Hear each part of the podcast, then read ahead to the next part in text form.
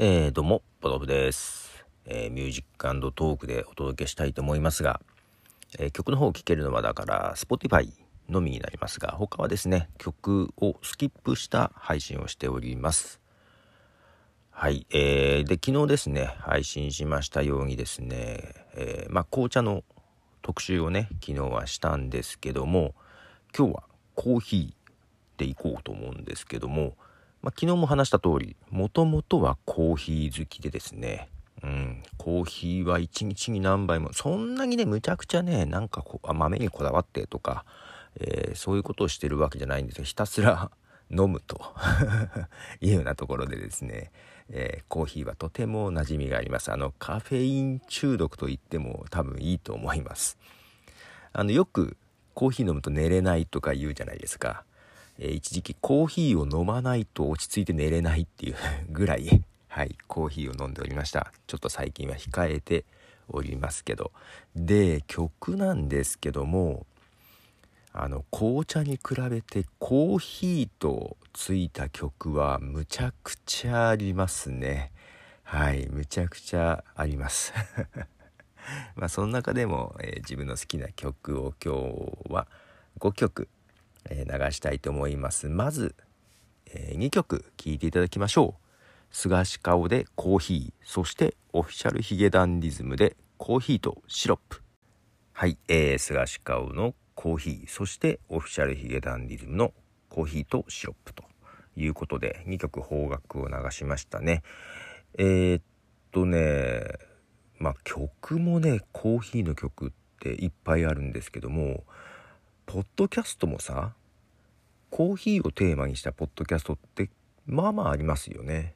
けど紅茶をテーマにしたのってあんまないなぁとふと思いましたね。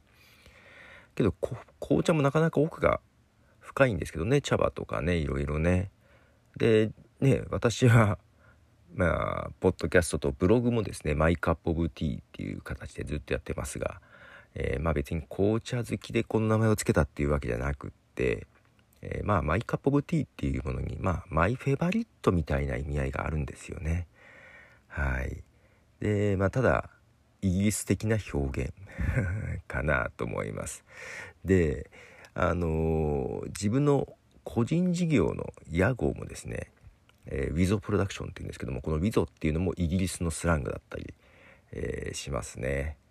ああと音楽とかドラマとかもねイギリスのものが好きだったりするのでなんか自分でもねもうちょっと紅茶に興味があってもというか紅茶好きでもいいんじゃないというね ところはあるんですがまあちょっとコーヒーを控えめにしているのでちょっとこの紅茶もねもう少し学んでいった方がいいのかなと思いつつけどコーヒー好きなんですよね。はい。スタバとかもよく行きますしねっていうことで。で曲の方もやっぱりいっぱいあってですね。紅茶はねイギリスの音楽に偏っていましたがまあとても幅広くです今日は。えー、ということで邦楽2曲流しましたが次はアメリカのですね曲ですね、えー、ベン・フォールズで「フリーコーヒー」はい、えー、ベン・フォールズの「Free Coffee」という曲ですベン・フォールズはですねまあベン・フォールズ5というバンドでですね、えー、結構一躍有名になったのが、まあ、1995年ですねで実は2000年にベン・フォールズ5は解散してるんですけども、まあ、その後もフリーというかソロで、はいえー、活躍をしております。まあなかなか相変わらずユニークな曲を作るなと。この曲も出だしが結構ザラザラした技とね、えー、始まりで、まあ、けどそれをずっとね 引きずった形で、えー、結構こういう変わった感じですね。まあ変わり者だよねベン・フォールズって。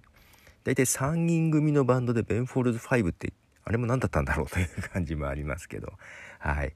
えー、ベン・フォールズ5の、えー、ベン・フォールズ5じゃないベン・フォールズの Free Coffee という曲でしたね。で次に流す曲はイギリスの、はいえー、バンドなんですけどもこれは古いバンドなんですけどもあのー、まあ名ボーカリストというかスティーブ・マリオットっていう人がいるんですけどもスティーブ・マリオットを率いるハンブルパイというね、えー、バンドの曲です、えー、ハンブルパイでブラックコーヒー。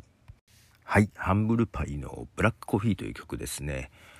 あのブラックコーヒーまあコーヒー自体がですね曲の中では、まあ、いわゆるブラックミュージックになぞらえるねことがありましてまあソウルとかファンクとかブルースですね。でイギリスのミュージシャンとかもそういうブラックミュージックに憧れてその要素を取り込んでっていうアーティストも多いんですけどもハンブルパイとか特にねそういうところがあります、まあ、この曲なかなか面白くてはい。えー、マイネームイズブロックコーヒーみたいな出だしちゃったんじゃないかな。で、え、途中ブラックティーっていうね単語も出てくるんですけどもはい、えー、まあブラックミュージックに結構傾倒していたスティーブ・マリオまあスティーブ・マリオって本当いいボーカリストです。えー、スモールフェイセズというねバンドにもいたんですけどもはい。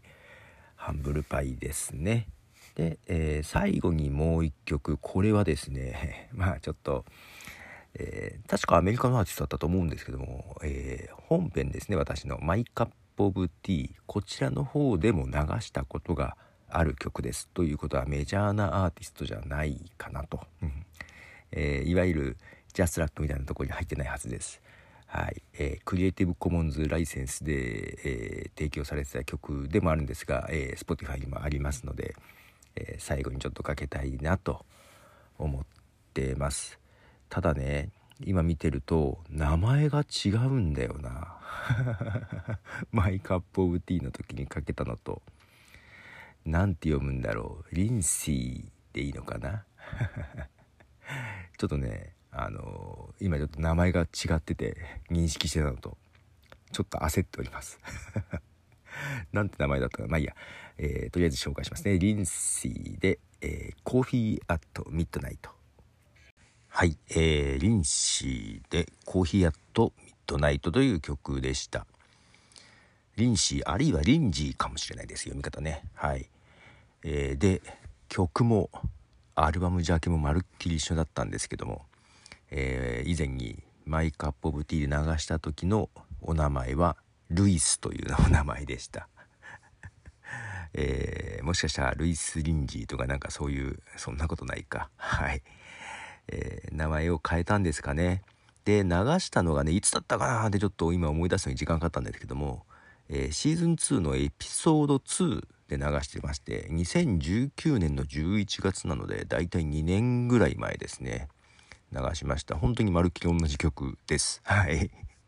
その時と名前が変わっておりますがリンシーでしたということで。はい。で今回コーヒー特集で、えー、5曲紹介しました本当はね奥田民生のコーヒーも流そうと思ったんですがなぜか Spotify ではライブバージョンしか聴けないなーっていう感じですなんか民生さんの曲なんか聴ける曲と聴けない曲なんかあるんですよ。うんなんか権利関係ですかね。えー、ということで、えー、今回はコーヒー特集でお届けいたしました。えー、またご意見ご感想などはポトフさんポトフカタカナ3ひらがなのハッシュタグで、えー、ツイッターなどに投稿いただくか、えー、DM そしてアンカーのボイスメッセージ、えー、などでいただけると嬉しいです。ということでポトフでした。では。